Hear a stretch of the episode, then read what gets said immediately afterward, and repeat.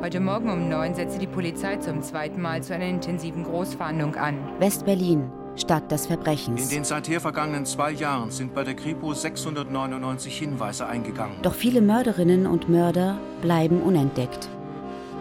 Die Berliner Mordkommission stößt mit ihren veralteten Methoden an ihre Grenzen. Die Spurensicherung ist abgeschlossen. Doch bald schon sollten sich die Verbrecherinnen und Verbrecher nicht mehr sicher fühlen. Nirgends. Die Mordkommission steht vor einer schweren Aufgabe. Das ist die Geschichte einer Revolution. Eine Revolution der Polizeiarbeit. Eine Revolution, die zu mehr Gerechtigkeit führen soll. Doch es ist ein harter Weg. Mord verjährt nicht.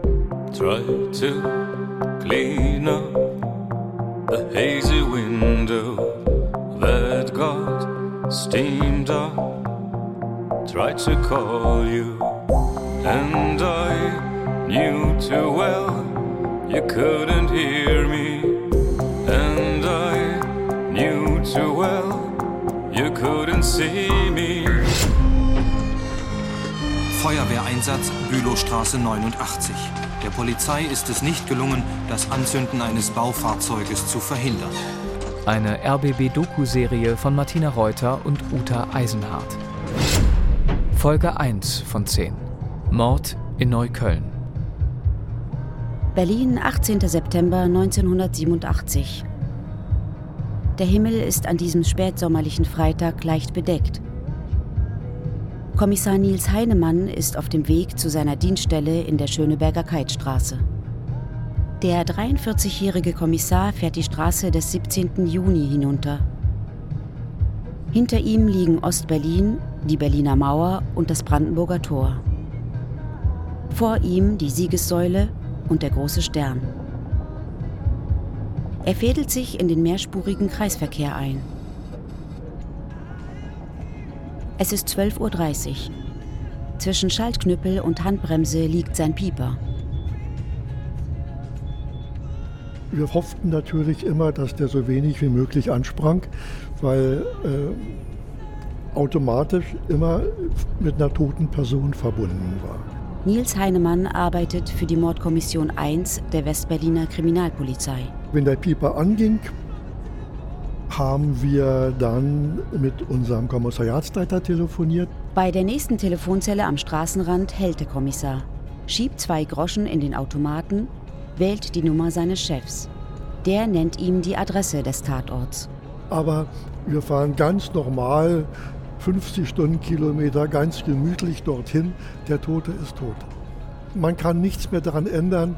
Der Mörder sitzt relativ selten daneben oder ist ganz selten unmittelbar auf der Flucht, dass man dann mit Sonderrechte den Flüchtigen versucht noch einzuholen. Habe hab ich nie erlebt, solange ich dabei war und ich war 44 Jahre dabei. Gegen 13.45 Uhr trifft der Ermittler in einer kleinen Seitenstraße der Sonnenallee in Neukölln ein. Die meisten seiner Kollegen sind schon vor Ort.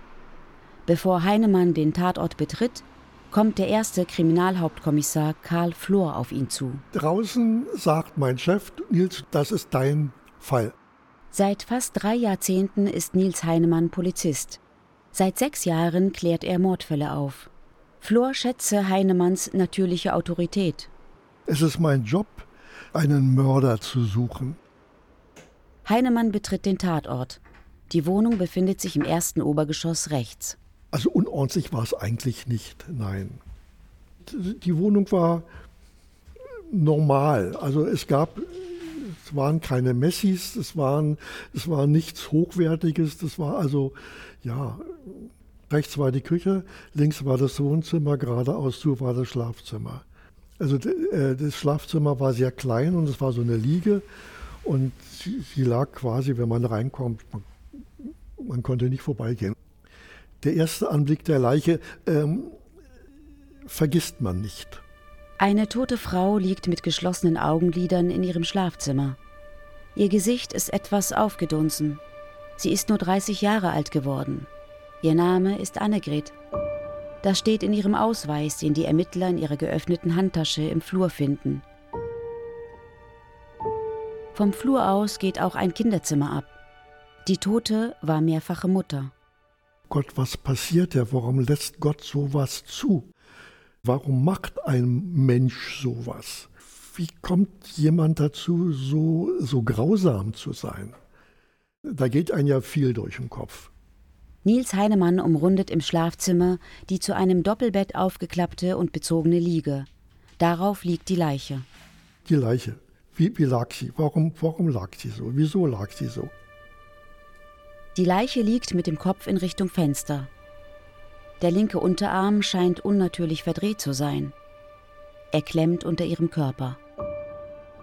Der rechte Arm liegt ausgestreckt auf der Matratze. Die Beine sind angewinkelt.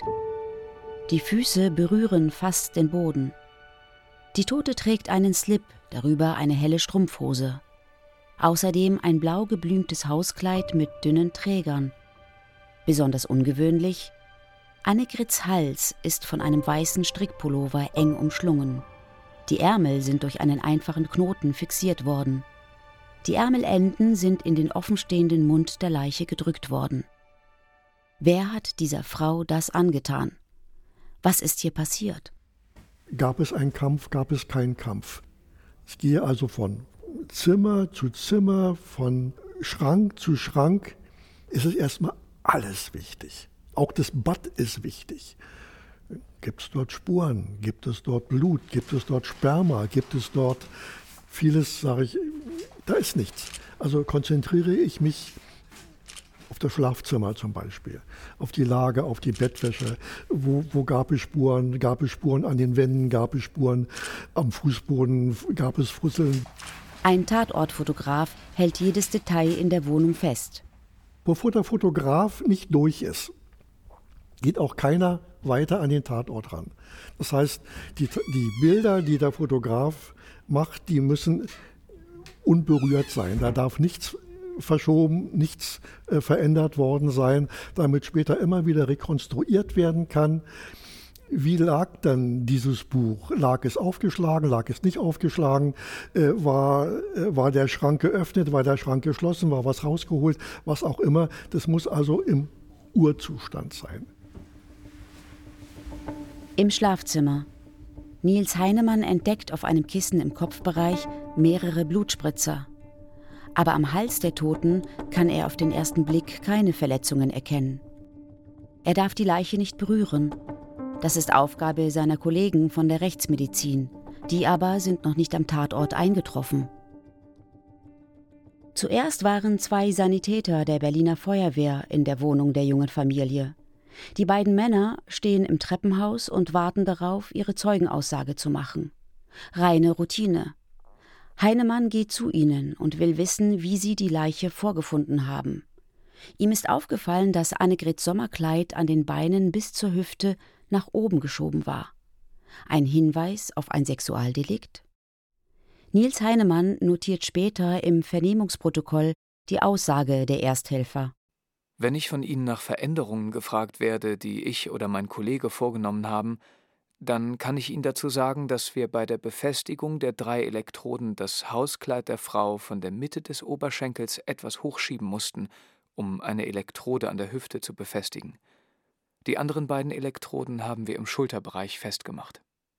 Die Sanitäter hatten Elektroden angesetzt, wobei der erste Blick war, sie konnte nur tot sein, klingt blöd, aber äh, wahrscheinlich ist es bei denen Routine, die Nulllinie zu erkennen, äh, um dann zu sagen, okay, wir, wir machen gar nichts mehr. Aber die Nulllinie, die war schon seit Stunden eingetreten und das war auch offensichtlich. Das ist immer so, Feuerwehreinsätze und Tatort ist immer ein Dilemma. Die Feuerwehr geht rein, Puff, zerstört Spuren ohne Ende. Aber einer der beiden Sanitäter hat noch etwas zu berichten. Im Flur hing eine kleine Damenhandtasche, welche geöffnet war. Beim flüchtigen Hineinsehen habe ich keine Geldbörse gesehen. Könnte die junge Mutter also Opfer eines Raubmordes geworden sein? Oder doch ein Sexualverbrechen? Denn die Leiche wurde im Schlafzimmer gefunden, auf dem Bett liegend. Zufall? Nils Heinemann will nichts ausschließen. Dann gehen wir nochmal an die Leiche ran und gucken uns an, äh, ob die Kleidung lagegerecht war, ob sie nachträglich angezogen wurde oder ob man es nachvollziehen konnte, dass also die Person selbst sich die Kleidung angezogen hat. Slip und Strumpfhose waren lagegerecht. Eine Leiche im Nachhinein anzuziehen und so anzuziehen, dass es auch alles sitzt, das ist also ist wahnsinnig schwer. Dazu braucht man Zeit und Ruhe und Geduld. Und die hat man nach einem Tötungsdelikt nicht. Nur weg. Nur weg. Woran genau ist Annegret zu Tode gekommen?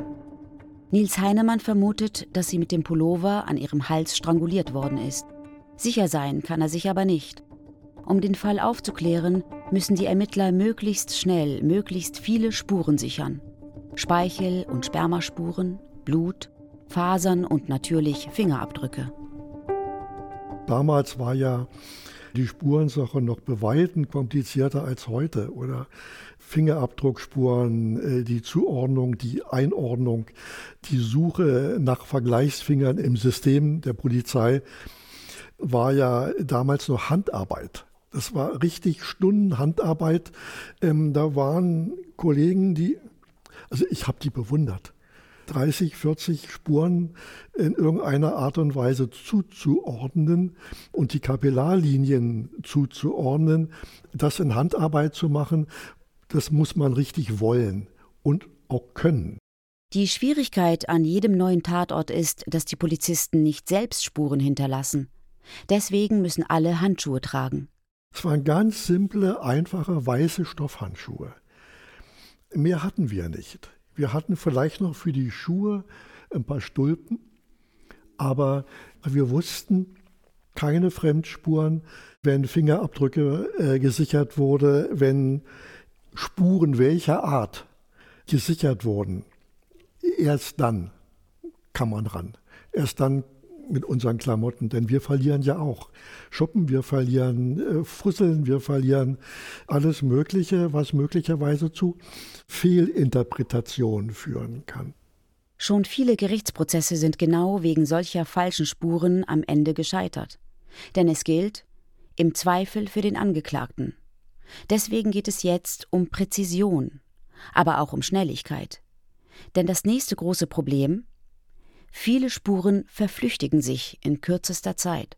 Speichel, Sperma und Blut trocknen ein, Fasern verteilen sich. Jede Mordermittlung beginnt mit einem Wettlauf gegen die Zeit. Man muss wissen, wenn, wenn so ein Mordfall eintritt, geht diese Mordkommission, die gerade Rufbereitschaft hat, in Kommission. Das heißt, die arbeiten zehn Tage lang durch. Da ist vielleicht Schlafenszeit von zwei bis drei Stunden, wenn überhaupt, um die Spur nicht zu verlieren, um am Fall dran zu bleiben. Wie sagt man, er muss warm bleiben. 15.08 Uhr. Inzwischen ist auch der Rechtsmediziner Helmut Maxeiner am Tatort eingetroffen.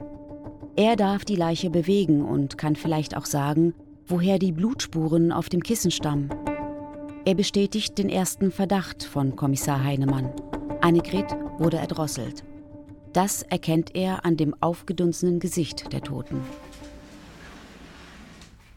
Helmut Maxeiner sucht vorsichtig ihren Hals ab. Er entdeckt eine Schnittverletzung. Wie ist es dazu gekommen? Womit ist auf sie eingestochen worden? Und warum? Was sollte sie später nicht sagen können oder sollen? Warum kam es überhaupt zu dem Tötungsdelikt? Da muss heftig was emotional abgelaufen sein. Max Einer sagt, was Rechtsmediziner immer sagen. Erst nach der Obduktion in seinem Institut in Berlin-Dahlem könne er genaueres sagen. Noch heute Abend will er mit den Untersuchungen beginnen. Kann er Hinweise auf den Täter oder die Täterin finden? Rekonstruieren, wie die Tötung abgelaufen ist? Nils Heinemann leitet die Ermittlungen. Er ist direkt am Tatort. Seine Kollegen der Mordkommission 1 sind ausgeschwärmt, um Nachbarinnen und Nachbarn zu befragen. Sie wissen, jede noch so kleine Beobachtung kann wichtig sein, kann helfen, den Mörder oder die Mörderin zu fassen, aber auch, um das Opfer und deren Familie einzuschätzen. Heinemann wird die Aussagen aus der Nachbarschaft im Protokoll nachlesen. Die im zweiten Obergeschoss links wohnende Frau teilte mit, dass sie gegen 11.30 Uhr am heutigen Tag, als sie zum Hausbriefkasten ging, die Tür zur Wohnung der Annegret einen Spalt breit offen stehend vorgefunden hat. Weitere Beobachtungen hat sie nicht gemacht. Im vierten Obergeschoss ein Ehepaar, das kannte das Opfer vom Sehen, nette Familie, sie hatten aber keine privaten Kontakte. Im dritten Obergeschoss ein Ehepaar kannte das Opfer vom Sehen, auch keine privaten Kontakte. Sie waren den ganzen Tag außer Haus. Der Sohn lag tagsüber krank zu Hause und gab an, fast die ganze Zeit geschlafen zu haben. Nur eine Nachbarin kannte Annegret besser. Die Frau gab an, zu dem Opfer eine relativ gute Beziehung gehabt zu haben. Es habe sich bei dem Opfer um eine ganz normale Hausfrau gehandelt, die morgens ihren ältesten Sohn in die Schule brachte, anschließend einkaufte, den Haushalt erledigte und sich um ihren jüngsten Sohn kümmerte. Die Beziehung zwischen dem Opfer und ihrem Lebensgefährten würde sie als gut und harmonisch bezeichnen. Die Zeugin gab an, das Opfer mit beiden Kindern noch am heutigen Tage gegen 8.30 Uhr auf der Straße gesehen zu haben. Sie habe vermutlich ihren älteren Sohn zur Schule gebracht. Wo sind die Kinder? Wo der Lebensgefährte? Spielt er eine Rolle in diesem Mordfall? Bei Sexualdelikten ist jede, jede männliche Person im Umfeld tatverdächtig. Jede, jede Person. Es ist Standard. Hey, hau mich da raus hier!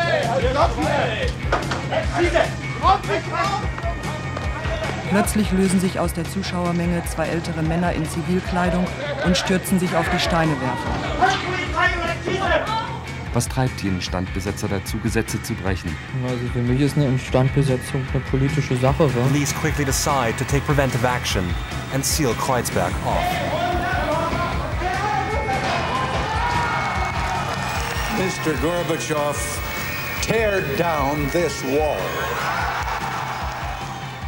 Nils Heinemann hat bei der Berliner Polizei alles durchgemacht. Streifendienst gegen Falschparker, Einsätze gegen Hausbesetzer und Fahndungen im Kampf gegen Heroin. Er ist stolz darauf, Polizist zu sein. Seine ganze Karriere aber hat er nur auf diesen einen Punkt hingearbeitet. Mein Dienstbeginn bei der Mordkommission, das war 1981. Das war für mich die Krönung meiner bisherigen beruflichen Laufbahn. Das heißt, so eine richtige Laufbahn hatte ich gar nicht bis zu diesem Zeitpunkt. Es gibt, glaube ich, nichts, was, was umfassender, interessanter und wichtiger sein könnte als genau diese Dienststelle. Das heißt, äh, jemand zu finden, der meint, so klug vorgegangen zu sein, dass er keine Spuren hinterlassen hat, dass er nicht gefunden wird, dass er nicht überführt werden kann und der über eine menschliche Hemmschwelle des Tötens getreten ist. Das ist also das ist ja jemand umzubringen, aus welcher Motivation auch immer, ist etwa was ganz Außergewöhnliches.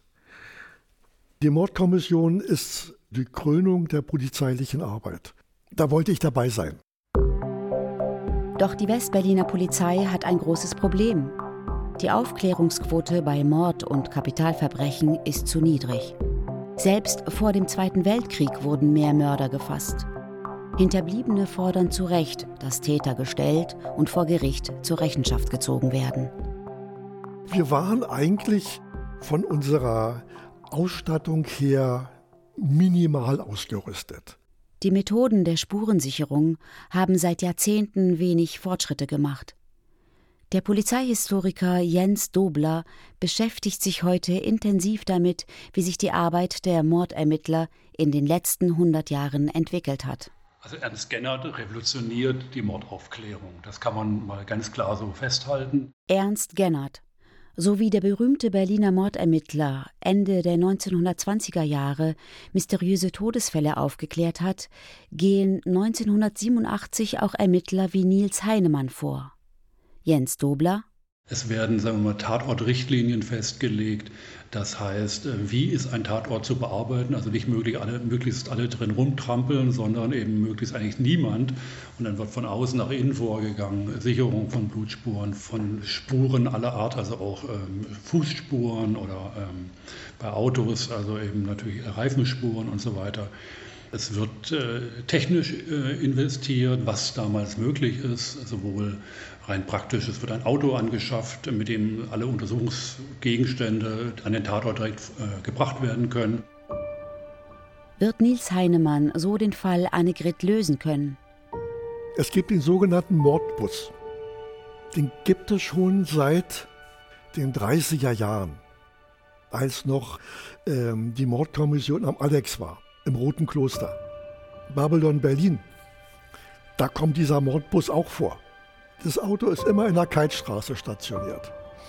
Äh, so kommt also auch dann von der Keitstraße der Fahrer mit dem Mordbus, wo alles drin ist, was man sich so vorstellen kann. Also vom, vom Schreibtisch über Zollstock, über, über, über Abdeckplan, über, über, über Tütchen für Beweismittel, äh, Kreide, also alles. Was gibt die Spurenlage in der Neuköllner Wohnung her? Heinemann will wissen, wie ist die Tatperson reingekommen? Der Kommissar untersucht die Eingangstür. Die ist mit einem herkömmlichen Schloss gesichert, mit Falle und Riegel. An der Innenseite befindet sich zusätzlich ein Aufsatzschloss in Kastenform mit Drehgriff. Doch es gibt keinen Hinweis für ein gewaltsames Eindringen. Kannte Annegret also die Täterin oder den Täter? Mit einmal erscheint der Lebensgefährte. Wie reagiere ich da jetzt drauf? Also es ist eine Vielzahl von Überlegungen, sehr wohl im Bewusstsein, dass hier emotional jemand unmittelbar in die Wohnung will, unmittelbar äh, zu der Person möchte, die gemordet wurde. Aber das ist einfach zu verhindern. Und das wird auch durchgesetzt. Weil er ist noch nicht mal Zeuge. Im weitesten Sinne schon, natürlich. Aber er kann zu dem Tatvorgang nichts sagen. Er erfährt nur, dass seine Lebensgefährtin ermordet wurde. Emotionalität können wir uns da vor Ort nicht leisten. Im Polizeiprotokoll notiert ein Mitarbeiter der Mordkommission 1 über den Mann. Dann wollte er eine Zigarette rauchen. Ich ging gemeinsam mit ihm auf die Straße, damit er rauchen kann. Nach zehn Minuten setzte ich mich mit ihm in unseren Funkstreifenwagen. Der Verlobte stimmte freiwillig zu, dass er dem Abschnitt 54 zugeführt wird. Weiß er etwas über den Mord an seiner Lebensgefährtin? Er war mit Annegret nicht verheiratet. Sie haben zwei gemeinsame Kinder. Wie stand es um ihr Verhältnis? War es so harmonisch, wie es die eine Nachbarin den Beamten zu Protokoll gegeben hatte? Fragen, die Nils Heinemann wird stellen müssen. Doch vorher wird er von einem Kollegen gerufen, er solle dringend in die Küche des Tatorts kommen wow, wenn ich jetzt zu einem Tatort komme und dann das Tatmesser präsentiert bekomme, es ist wie ein Sechser am Lotto. Ich muss nicht mehr suchen, ich kann es zuordnen, ich kann nach Spuren suchen. Wurde dieses Messer in Annegrets Hals gestochen?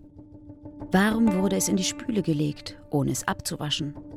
Hätte ein Täter das blutverschmierte Messer nicht besser mitgenommen, um keine Spuren zurückzulassen? Ist die Person von jemandem überrascht worden? Seine Kollegen finden noch weitere Spuren, die Hinweise liefern könnten. Vor dem Fenster steht ein hölzerner Küchentisch. Heinemann fallen zwei gefüllte Aschenbecher auf. Im Tatortbericht heißt es, in dem größeren liegen vier Kippen, Zellophanpapier, Silberpapier und Zigarettenasche, im kleineren eine größere Zigarettenkippe, die an der Tabakseite bräunlich-gelblich verfärbt ist. Die verfärbte Zigarette wurde zum Löschen in den Kaffee getunkt der Geruch in der Küche, der Zustand der Kippen lässt darauf schließen, dass diese Spur sehr frisch ist. Ein Kollege weiß, ein mit Annegret befreundetes Ehepaar habe sich längere Zeit in der Küche aufgehalten. Die Frau würde Moni heißen, und sie sei es auch gewesen, die den Notruf gewählt habe. Schon während die Polizei in der Wohnung mit den Ermittlungen begonnen hat, hätten Moni und ihr Mann hier geraucht. Zigaretten, die sie in der Küche gefunden haben. Jungs, das geht so nicht. Der Tatort ist tabu.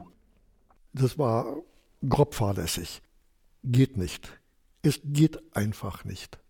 ist ein Kapitalverbrechen, da liegt ein toter Mensch. Und da hat keiner was zu suchen, keiner. Ab in Flur, alles Gute auch. Wenn es geht, sogar noch unten. Was hatten Moni und ihr Mann in der Wohnung zu suchen? Warum sind sie zum Rauchen in der Küche geblieben, obwohl nebenan ihre tote Freundin lag? Und wie haben sie Annegret überhaupt gefunden?